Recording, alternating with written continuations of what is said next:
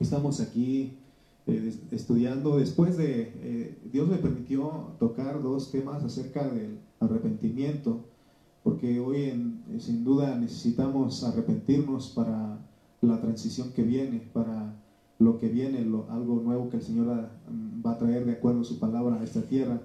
Entonces, hermanos, eh, pero antes de hablar de esos dos temas de arrepentimiento, les hablé acerca de lo que es el reino, porque es necesario que el Señor venga a esta tierra. Eh, hablamos de que eh, es necesario que el Señor regrese a esta tierra, porque Él tiene que cumplir ciertas cosas de acuerdo a la palabra. El tema de esta tarde es las preguntas de los discípulos sobre la venida del Señor las preguntas de los discípulos sobre la venida del Señor. Este es el mensaje número 3 en la serie La venida de nuestro Señor Jesucristo. Eh, en los mensajes anteriores hablamos de por qué es necesario que el Señor Jesucristo regrese a esta tierra y hablamos de que es necesario que Él venga porque Él viene a, consumar su propósito para sus creyentes, para sus creyentes. También en su venida, Él en su regreso resucita a los creyentes que han vivido de acuerdo a su, a su voluntad.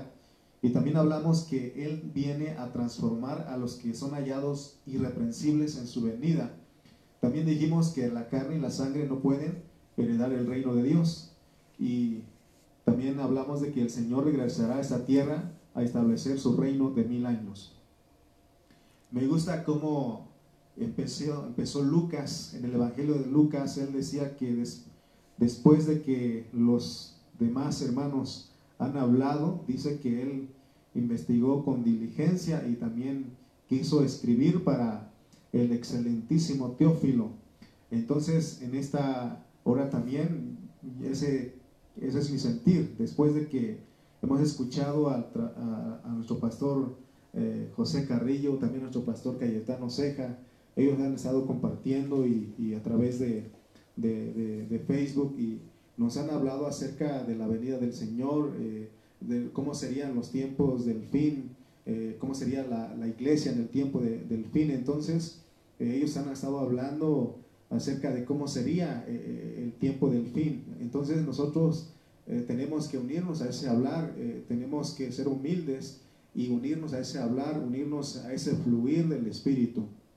Entonces, eh, en los temas anteriores decía yo que habíamos hablado de que el reino de Dios tiene una parte invisible y una parte visible. La parte invisible es la que tiene que ver con la vida espiritual, que es la iglesia, y la parte visible es la que tiene que ver con el pueblo escogido de Dios, que es Israel. Entonces, hablamos muchos puntos. Otro de los puntos que hablamos también es que Dios ofrece a los creyentes la salvación, primeramente la salvación como una dádiva, y el reino como una recompensa. Entonces, hermano, en este tiempo tenemos que anhelar vivir la realidad del reino, porque también dijimos que el reino tiene realidad, manifestación, pero también tiene apariencia. Hoy en día eh, somos invitados a vivir la realidad de ese reino, para que cuando, ven, cuando venga el reino en su manifestación, nos sea otorgada amplia y generosa entrada así como lo dice el apóstol San Pedro. Entonces, hermano, la manifestación del reino y la venida del Señor fue un tema de mucho interés por parte de los discípulos y también por los religiosos fariseos. Explicamos cómo el Señor les contestó a cada uno de ellos. Y, eh, y una de las formas de contestar, el Señor dijo que el reino está entre vosotros. Eso significa que él es el reino, denotando que Él es el reino. Y hoy en día el reino no tan solamente está entre nosotros, sino que también está dentro de nosotros porque somos los que recibimos y creímos en el nombre del Señor.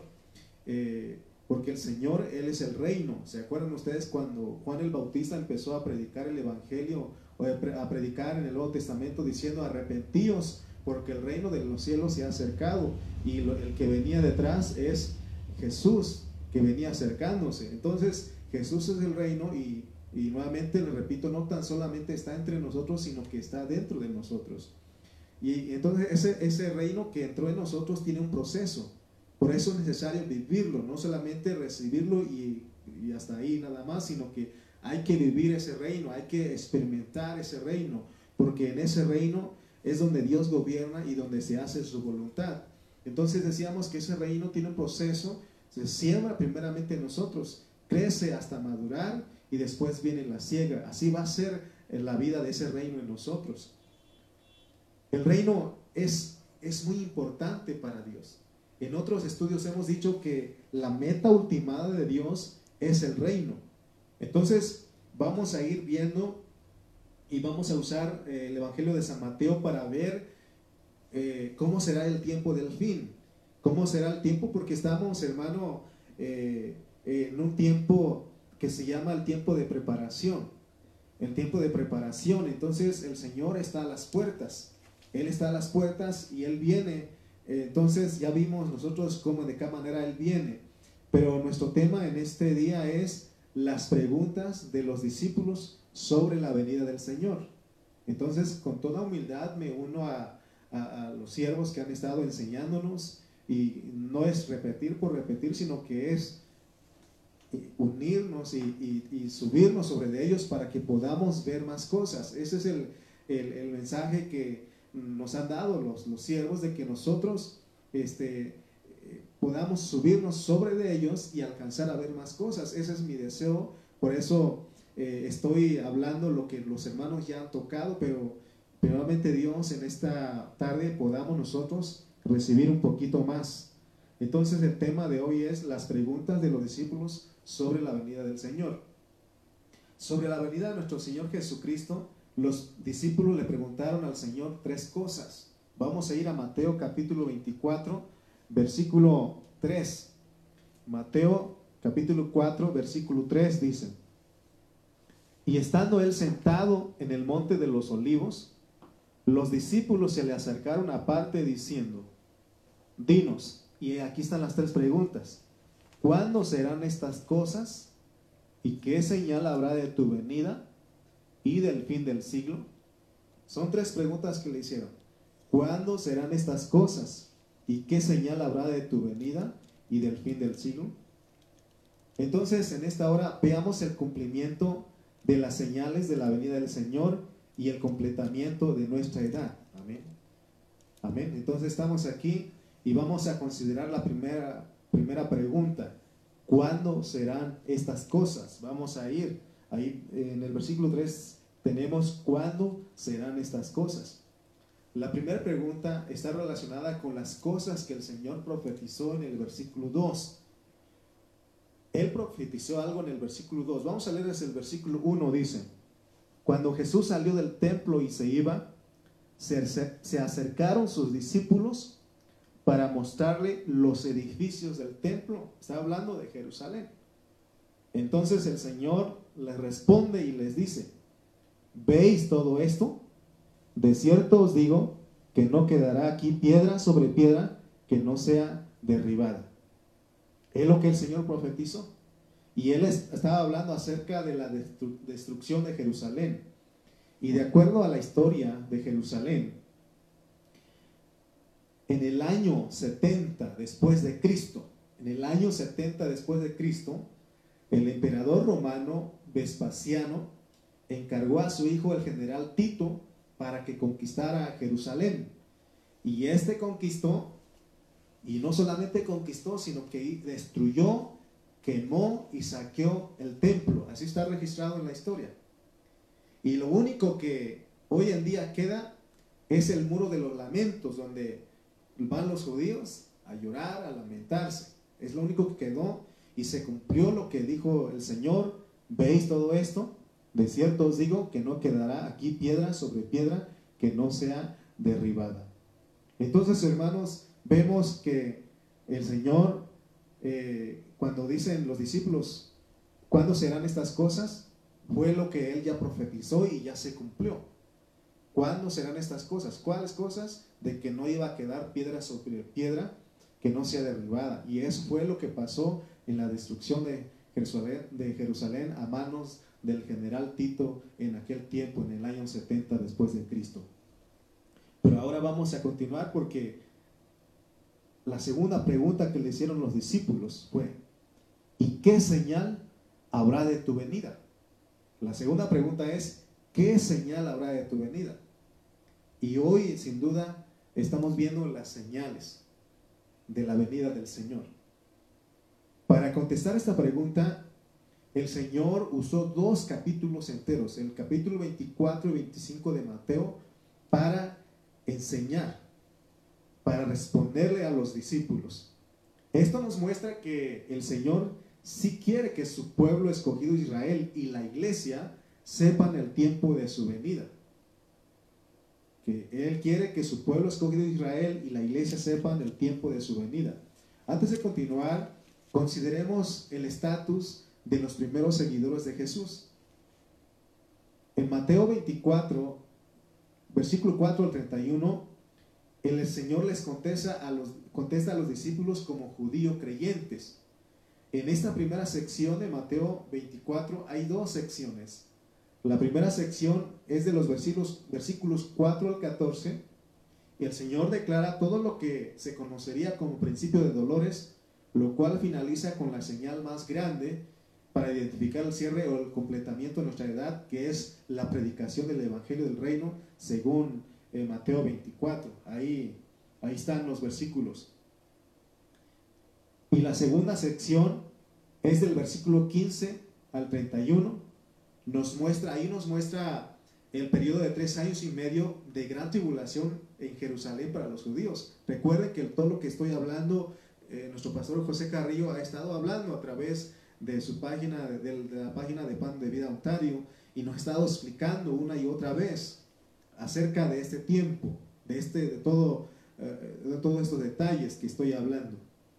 Pero volvamos nuevamente a la segunda pregunta. ¿Qué señal habrá de tu venida? ¿Qué señal habrá de tu venida? La primera señal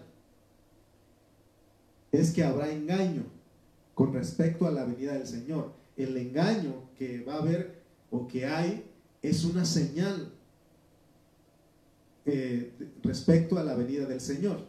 Y mire lo que dice el versículo 4 de Mateo 24, dice, respondiendo Jesús les dijo, mirad que nadie os engañe. La primera señal es, porque la pregunta es, ¿qué señal habrá de tu venida? Entonces, la primera señal que vemos aquí registrado es el engaño. El Señor habló esto más hace más de dos mil años. El Señor habló esto hace más de dos mil años y hasta la fecha muchos cristianos no se han puesto de acuerdo respecto a la venida del Señor. Unos dicen una cosa, otros dicen otra cosa.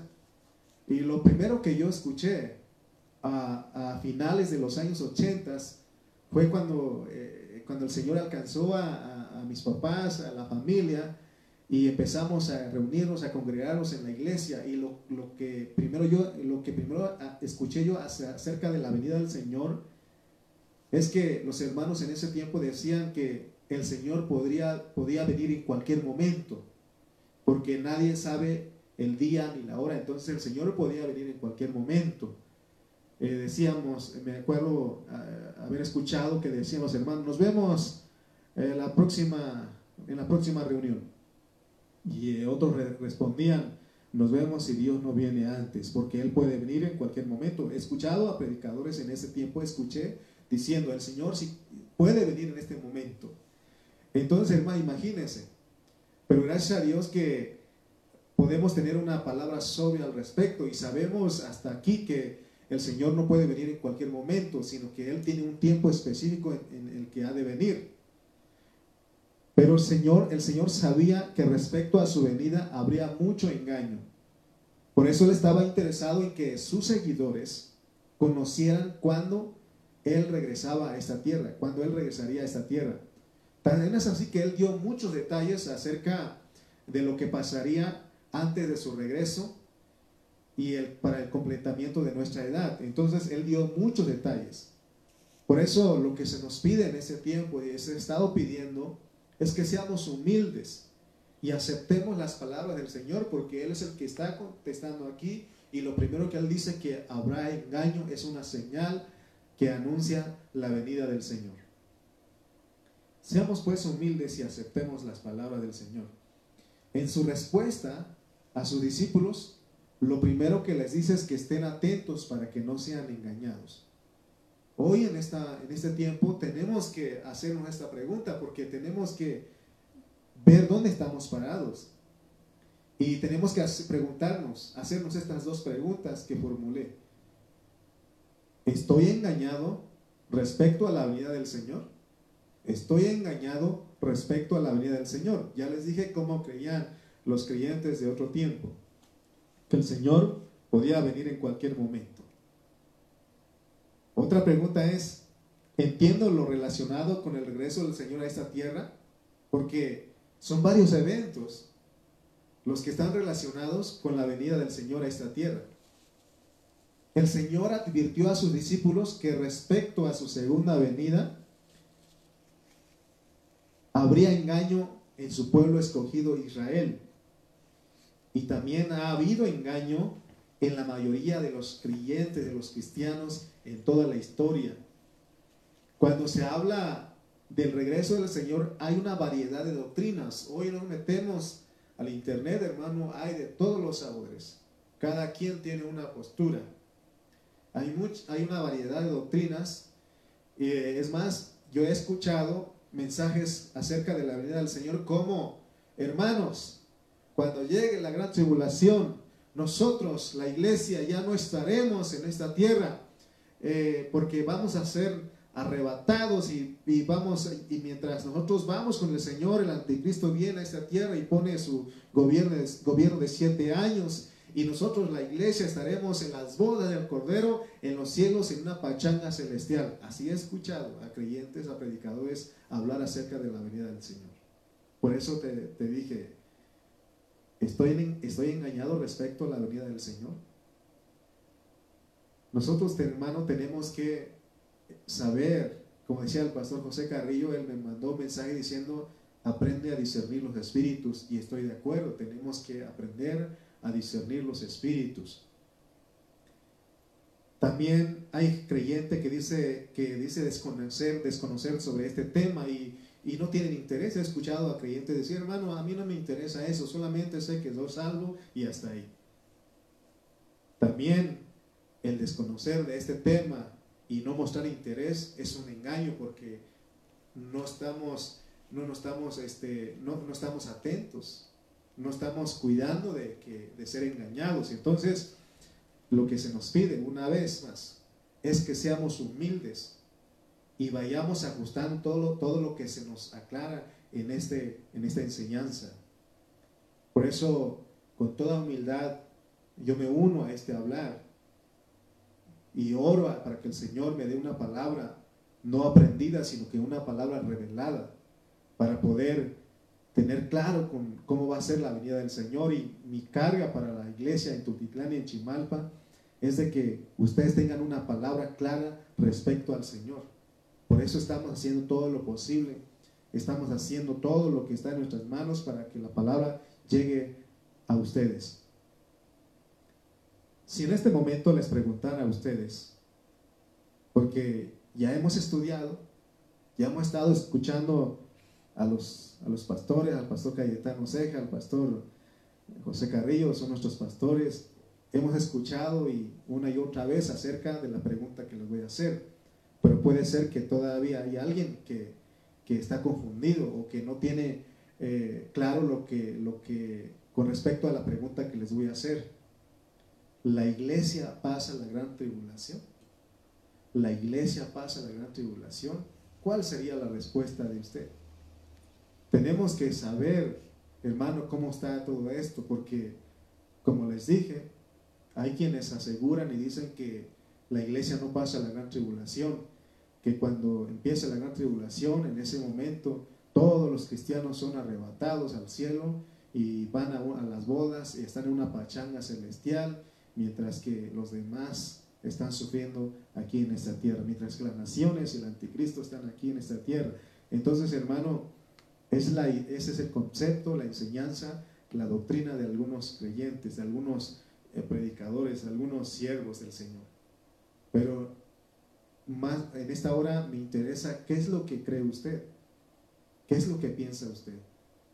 Por eso vamos a ir desarrollando poco a poco esta enseñanza y vamos a ir conociendo y como les dije, que sea algo revelado y no algo aprendido. Es que así me lo dijeron, es que así me lo enseñaron, sino que nosotros digamos, yo aprendí a través de la palabra, el Señor me dio esa palabra. Como dicen aquí en México, que no te digan, que no te cuenten, diga yo lo vi. Entonces ese es lo que ese es mi deseo, esa es nuestra carga para con ustedes aquí en esta iglesia. Ahora veamos cómo es el engaño.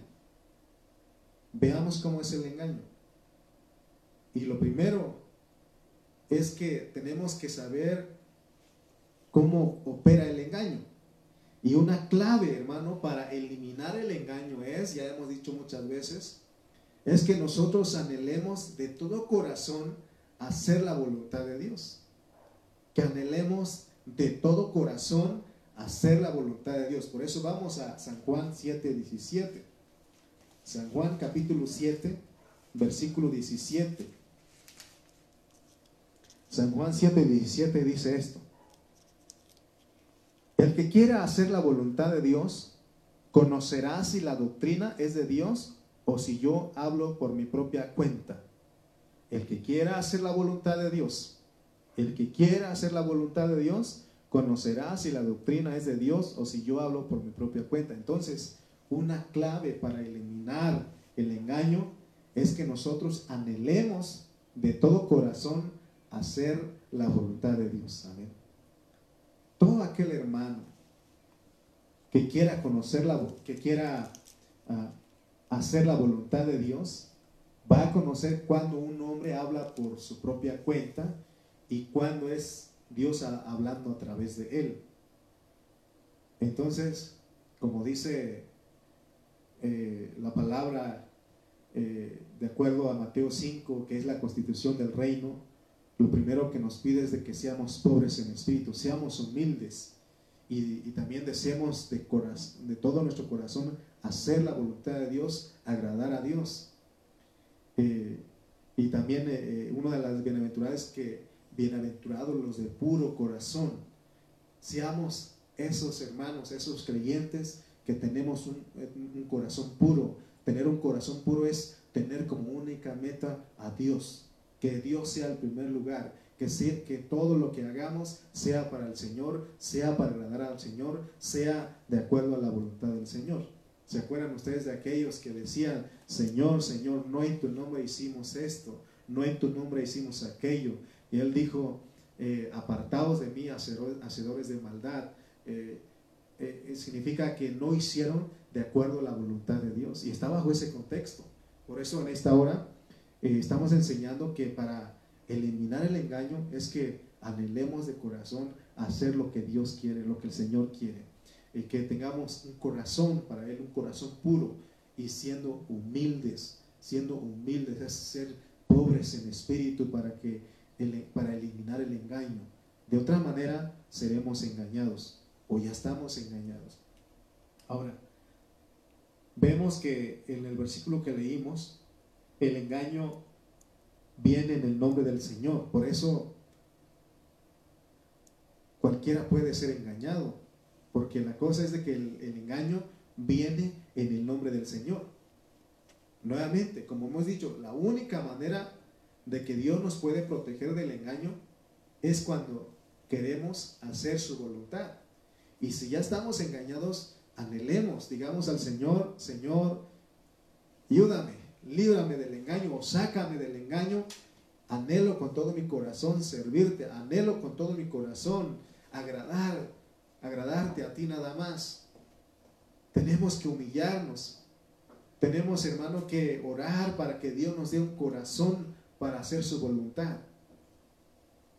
Leamos Mateo 24, 5 nuevamente. Mateo 24, 5. Entonces recuerde que la primera, la primera señal de, de, acerca que va a haber antes de que venga el Señor es que habrá engaño. Mateo 24, 5 dice, porque vendrán muchos en mi nombre, porque vendrán muchos en mi nombre diciendo, yo soy el Cristo, y a muchos engañarán. Porque vendrán muchos en mi nombre diciendo, yo soy el Cristo, y a muchos engañarán. También Juan 14, 14 dice, si algo pidieres en mi nombre, yo lo haré. O sea que veamos cuando dice en mi nombre. En su nombre indica que el Señor nos va a mandar a hacer cosas. De hecho, todo lo que los creyentes hacemos nos dice que lo hagamos en el, en el nombre de Jesús. Entonces, Dios da la verdad a los que queremos hacer su voluntad. Recuerde eso. Por eso en la oración de nuestro Señor Jesucristo dijo, Padre nuestro que estás en los cielos, santificado sea tu nombre, venga tu reino, hágase tu voluntad. Hágase tu voluntad como en el cielo, así también en la tierra. Entonces, en el reino, nuevamente en el reino es donde Dios gobierna y donde se hace su voluntad. Si nosotros queremos hacer la voluntad de Dios, es el reino en nosotros. Es el reino en nosotros. El reino, esa es la vida del reino porque es donde se hace la voluntad de Dios. Entonces estamos viviendo la realidad del reino, del reino de Dios. Debemos de anhelar de todo nuestro corazón agradar al Señor, de todo nuestro corazón, haciendo su voluntad. Así, solo así, hermanos, seremos guardados del error. Aquí no estamos para complacer a las personas, sino que estamos aquí para complacer a Dios. Que siempre sea eso en nosotros. Que todo lo que hagamos, que todo lo que se, se hable, todo tiene que ser para complacer al Señor.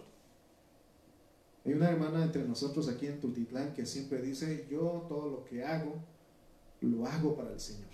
No lo hago para ninguna persona en especial, lo hago para el Señor. Lo que sea lo que haga en la iglesia, que sirva cualquier cosa, es para el Señor. Ese debe ser nuestro corazón, debe haber en nuestro corazón, para que nosotros no seamos engañados. De otra manera, seremos engañados, porque Dios pesa los corazones. El apóstol San Pablo en, el, en 1 Tesalonicenses 2.4, él dio este versículo. Primera de Tesalonicenses 2.4. Primera de Tesalonicenses 2.4 dice, sino que según fuimos aprobados por Dios para que no confías, para que se nos confiase el Evangelio, así hablamos, no para agradar a los hombres, sino a Dios que prueba nuestros corazones. Hay otra versión que me gustó, dice, al contrario, al contrario, Dios nos aprobó y nos encargó el Evangelio y así es como hablamos. No tratamos de, agradar a la gente, sino a Dios que examina nuestros corazones. Por eso es más importante agradar al Señor. Es lo que tenemos que buscar. Cuando lo hacemos de todo corazón, que queremos hacer su voluntad, es, lo que buscamos es agradar al Señor. Siempre, siempre hermano, debe haber eso en nuestro corazón para que podamos ser guardados del engaño. Y como les dije, si ya hemos estado engañados, hemos creído a ciertas cosas, que el Señor nos ayude a salir del engaño. El que no, oigan bien, el que no anhela hacer la voluntad de Dios, Dios mismo, oigan bien, porque vimos que en su nombre muchos vendrán en mi nombre. El que no anhela hacer la voluntad de Dios, Dios mismo le enviará espíritu de error para que sea engañado Oigan bien, si nosotros no está el deseo de hacer la voluntad de Dios, Dios mismo le enviará espíritu de error para que sea engañado. Por eso es bien importante entender esto. Yo aprendí una cosa y yo a veces a, algunos hermanos les digo, hermano, a mí no, eh, tu servicio en la iglesia no, es, no se trata de que me estás haciendo un favor porque vas a querer que yo te pague el servicio que tú haces en la iglesia, sea la función que tú tengas en la iglesia, se lo estás haciendo al Señor. Porque cuando hacemos un favor a veces, queremos que, se, se, porten bien con uno y cuando se portan mal ya uno ya no quiere servir. Entonces, ¿a quién estás sirviendo? ¿Dónde está tu corazón? Nosotros estamos sirviendo al Señor y lo hacemos de todo corazón. Queremos hacer su voluntad. Si su, su voluntad es de que asistamos a las reuniones, asistamos a las reuniones. Si su voluntad es de que ayunemos, ayunemos para Él. Que si su voluntad está que oremos, oremos para Él. Porque esa es su voluntad. Hace tiempo hablamos acerca de cómo conocer la voluntad de Dios y vimos muchas cosas ahí.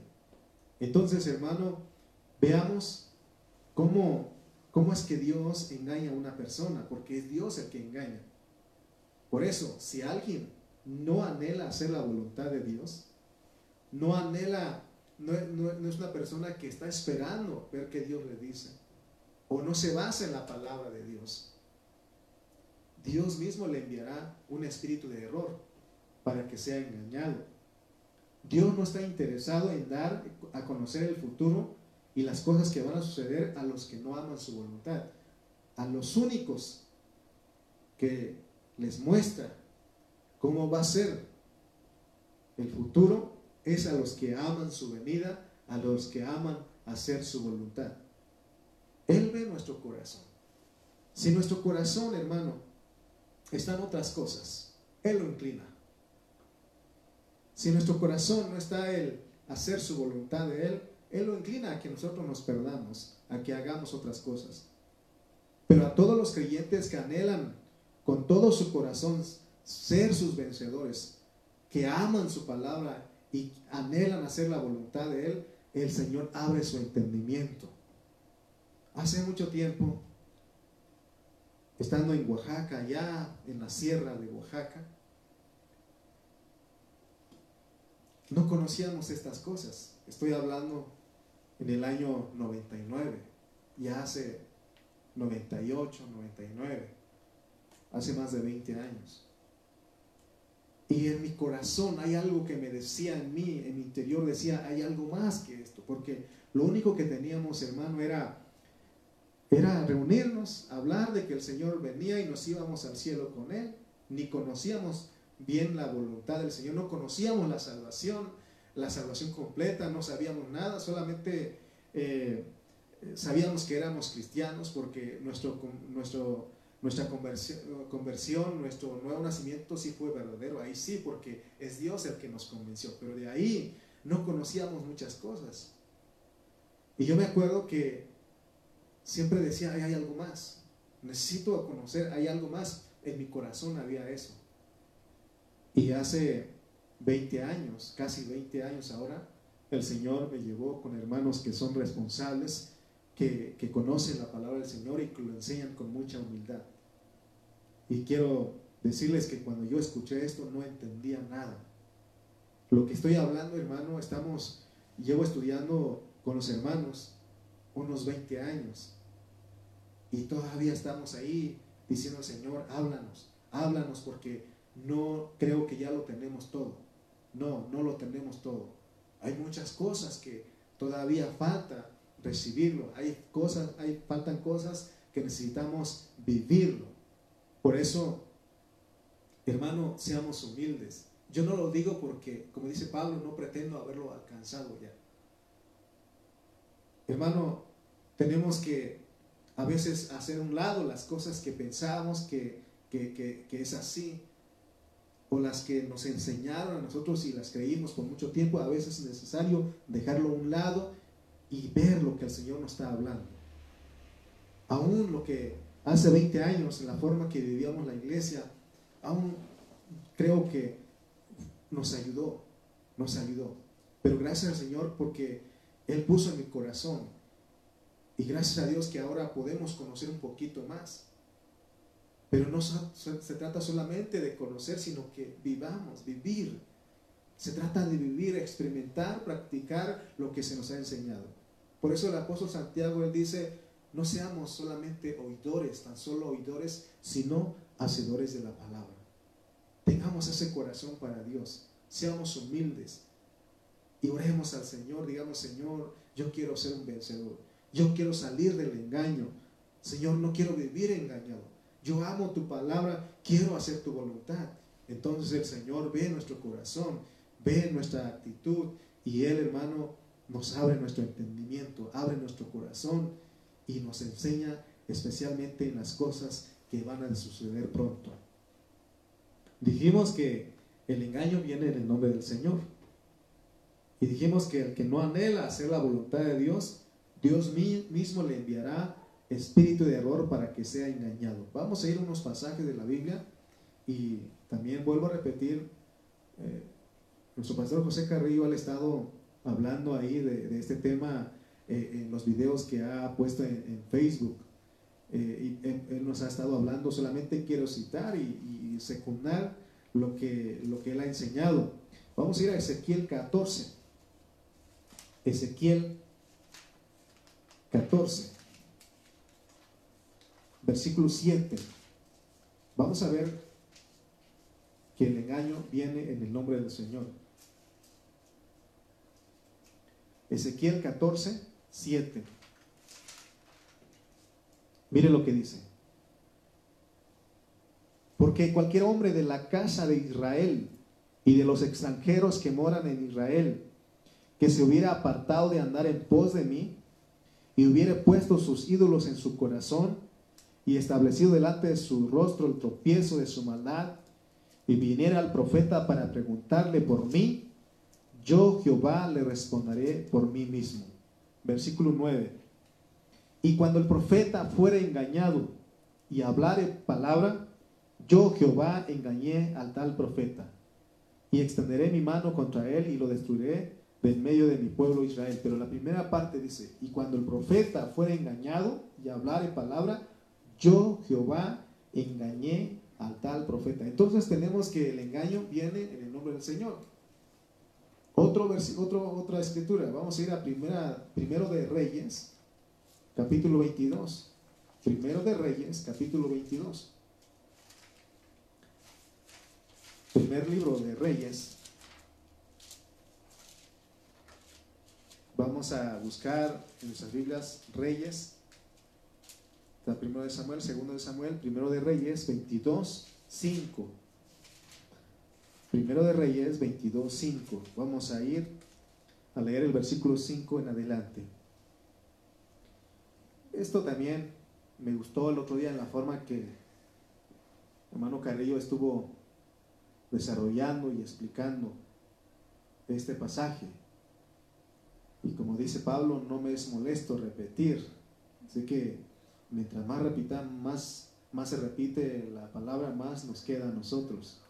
Dice primero de Reyes 22, 5 al 23, dice, dijo luego Josafat al rey de Israel, yo te ruego que consultes hoy la palabra de Jehová.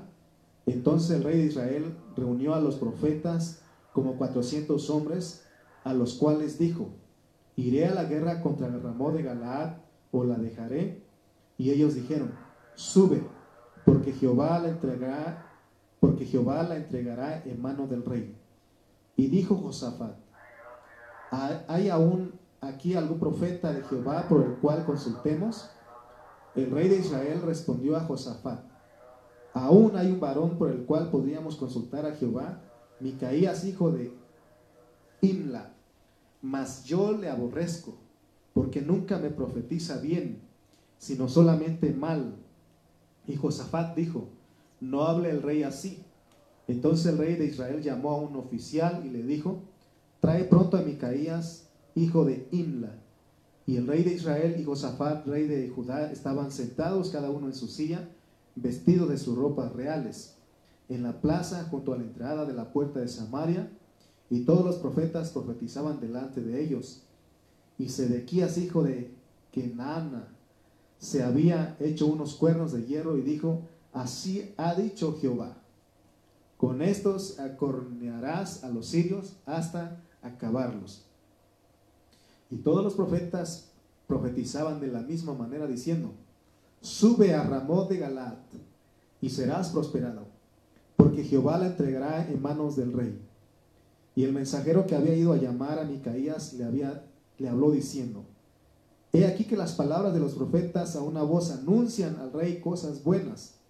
Sea ahora tu palabra conforme la palabra de alguno de ellos, y anuncia también buen éxito. Y Micaías respondió, Vive Jehová, que lo que Jehová me hablare, eso diré. Vino pues el rey al rey, y el rey le dijo, Micaías, ¿iremos a pelear contra Ramón de Galaad o la dejaremos? Él le respondió, sube y serás prosperado, y Jehová la entregará en manos del rey. Y el rey le dijo, hasta ¿cuántas veces he de exigirte que no me, digas sino la verdad en el nombre de Jehová? Entonces él dijo, yo vi a todo Israel esparcido por los montes como ovejas que no tienen pastor. Y Jehová dijo, estos no tienen Señor, vuélvase cada uno a su casa en paz. Y el rey de Israel dijo a Josafat, ¿no te lo había dicho? ¿No te, no te lo había yo dicho? Ninguna cosa buena profetizará él acerca de mí, sino solamente el mal. Entonces él dijo, oye pues, palabra de Jehová.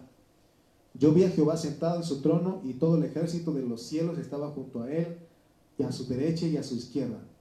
Y dijo Jehová, ¿quién inducirá a Acad para que suba y caiga en Ramón de Galad? Y uno decía de una manera y otro decía de otra. Y salió un espíritu y se puso delante de Jehová y dijo, yo le induciré. Y Jehová le dijo, ¿de qué manera? Él le dijo, yo saldré y seré espíritu de mentira en la boca de todos sus profetas. Y él dijo, le, inducirá, le inducirás y aún lo conseguirás, ve pues y hazlo así. Y ahora he aquí, Jehová, y he aquí, Jehová ha puesto espíritu de mentira en la boca de todos tus profetas, y Jehová ha decretado el mal acerca de ti. Tenemos esa escritura eh, no vamos a desarrollar versículo por versículo, pero eh, si no, vayamos a, ahí a, Facebook, en la página de Pan de Vida Ontario, y el pastor Carrillo ya explicó esto. Pero vimos que debido a la perversidad de Acab, aunque él era un rey del pueblo escogido del Señor, Jehová lo engañó y lo cortó, porque él fue el que puso el, que puso el espíritu de mentira en sus profetas. Con estas dos, escrituras tenemos la forma en que Dios, en la forma en que viene el engaño. Y el engaño viene en el nombre del Señor. Ya vimos cómo podemos evitar, eliminar el engaño o salir del engaño. Es tener un corazón puro, un corazón que anhela hacer la voluntad de Dios, que seamos humildes. Esto es lo que acabamos de, leer. Todos estos versículos que hablan acerca de, cómo, fue engañado, cómo fueron engañados los profetas, cómo fueron engañados. ¿Y, cuántos profetas eran? Eran muchísimos. Y ellos, hermano, profetizaron lo mismo, porque fueron engañados. Y el engaño vino en el nombre del Señor. Entonces, hermanos, eh, esto debe de desafiarnos para que amemos la verdad con pureza y anhelemos hacer su voluntad. Que es, ese sea eh, nuestro sentir todo el tiempo. Amar la verdad con pureza. Orar siempre al Señor, aquí estamos, enséñanos. Nunca pensar que uno ya se sabe todo. Por eso esto ya se había enseñado, pero lo estamos dando otra vez aún el Señor me, ayuda otra vez, me enseña cosas que en otra ocasión no he hablado, no había captado, pero otra vez el Señor está abriendo nuestro entendimiento porque quiero ser humilde, quiero ser, tener un corazón que desea, que anhela hacer la voluntad de Dios. Ese debe ser la meta de todos nosotros. Hoy tenemos que orar. Tenemos que orar para que el Señor nos dé un corazón recto, y que quite de nosotros el corazón perverso, así como era acá, él tenía un corazón perverso. El, el Salmo 151, 10 dice, crea en mí, oh Dios, un corazón limpio. Es la oración de David. La oración, y él dice, crea en mí, oh Dios, un corazón limpio, un corazón puro. Que en mi corazón, estamos en Salmo 51, 10 Salmo 51.10, vamos a leerlo. Salmos 51.10. Crea en mí, oh Dios, un corazón limpio y renueva un espíritu recto dentro de mí. Crea en mí, oh Dios, un corazón limpio. Mi pastor, él siempre enseña y dice que la mejor, el, mejor momento de ir solos con el Señor es cuando todos están dormidos en la noche, cuando todo está callado y puedes ir y decirle, Señor, aquí estoy delante de ti. Por favor, mete tu mano hasta lo más profundo de mi corazón y ve qué hay. Tenemos que decir que el Señor, que Él sea el que nos ayude, hermano, y que Él sea el que limpie nuestro corazón, el que crea un corazón limpio. Porque también la Biblia dice que engañoso es el corazón del hombre. Más que todas las cosas, ¿quién lo conocerá? El Señor es el único que conoce. Entonces nosotros tengamos ese deseo. También Santiago 4.6 habla con respecto a la humildad. Él dice, en Santiago 4.6 dice, Dios resiste a los soberbios y da gracia a los humildes. Hermanos, seamos humildes. Hoy en la, iglesia no hay mucha humildad. muchos hermanos le creen más a los que predican en YouTube, a los que predican en Facebook, que lo que predicamos nosotros aquí. Porque de hecho no somos famosos y no queremos ser famosos. No queremos ser famosos. No a nosotros la gloria, no a nosotros Señor, sino la gloria sea tu nombre. Es nuestro, nuestro deseo. Pidamos hoy al Señor que nos ayude a aprender de Él la humildad. Pidamos, Señor, quiero aprender de ti, quiero ser humilde como tú. Él en esta hora nos dice, aprendan de mí, que soy manso y humilde de corazón, y hallaréis descanso para vuestras almas. Hoy en la tarde también nos estaban explicando lo que es estar descansados. Cuando estamos muy trabajados es cuando somos engañados. Por eso aprendamos la humildad, seamos mansos y humildes, seamos mansos. Leamos nuevamente Mateo 24. Vamos a ir a Mateo 24, versículo 5. La primera señal que anuncia la venida del Señor es que habrá engaño que habrá engaño. Y el versículo 5 dice, porque vendrán muchos en mi nombre diciendo, yo soy el Cristo, y a muchos engañarán. El engaño trae consigo a falsos cristos. ¿Quiénes son los falsos cristos? ¿Quiénes son? No se pierdan el próximo mensaje. En el próximo mensaje vamos a estar tocando los siguientes versículos que siguen.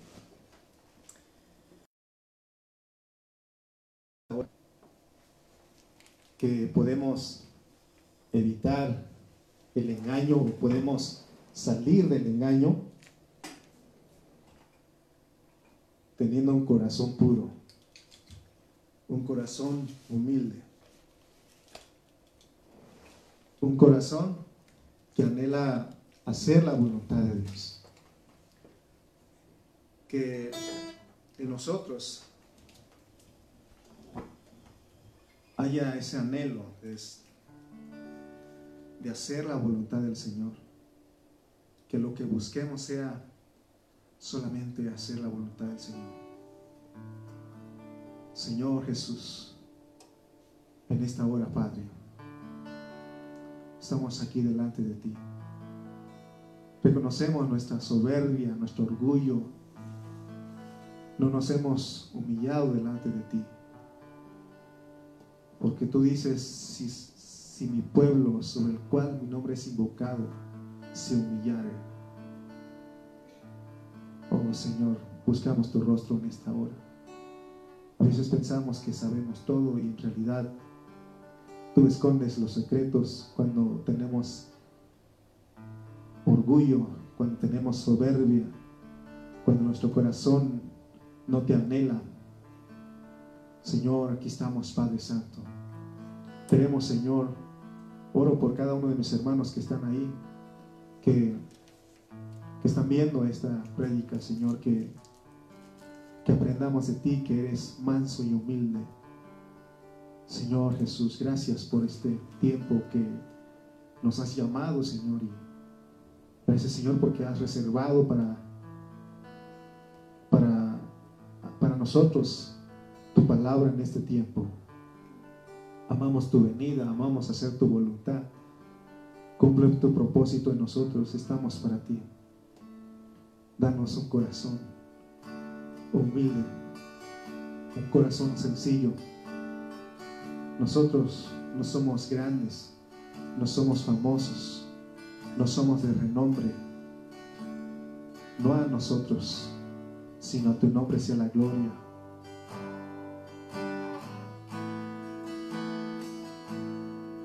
Sí, Señor. Vamos a decirle, dame un corazón humilde.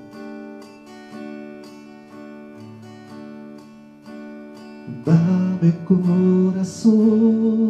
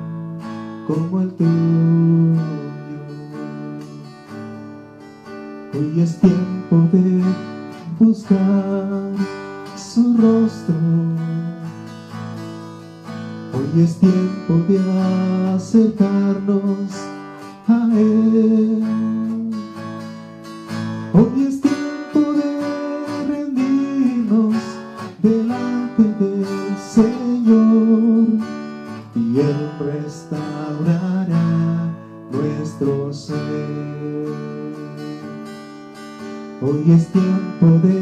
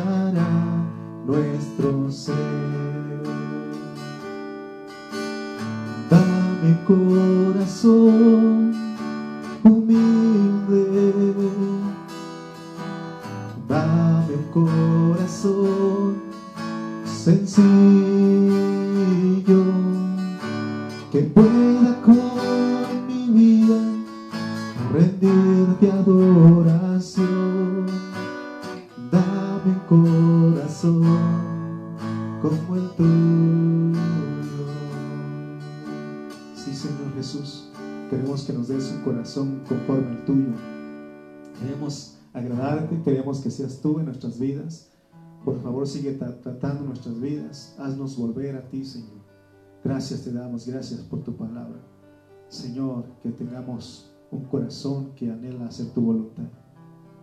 Oh Señor.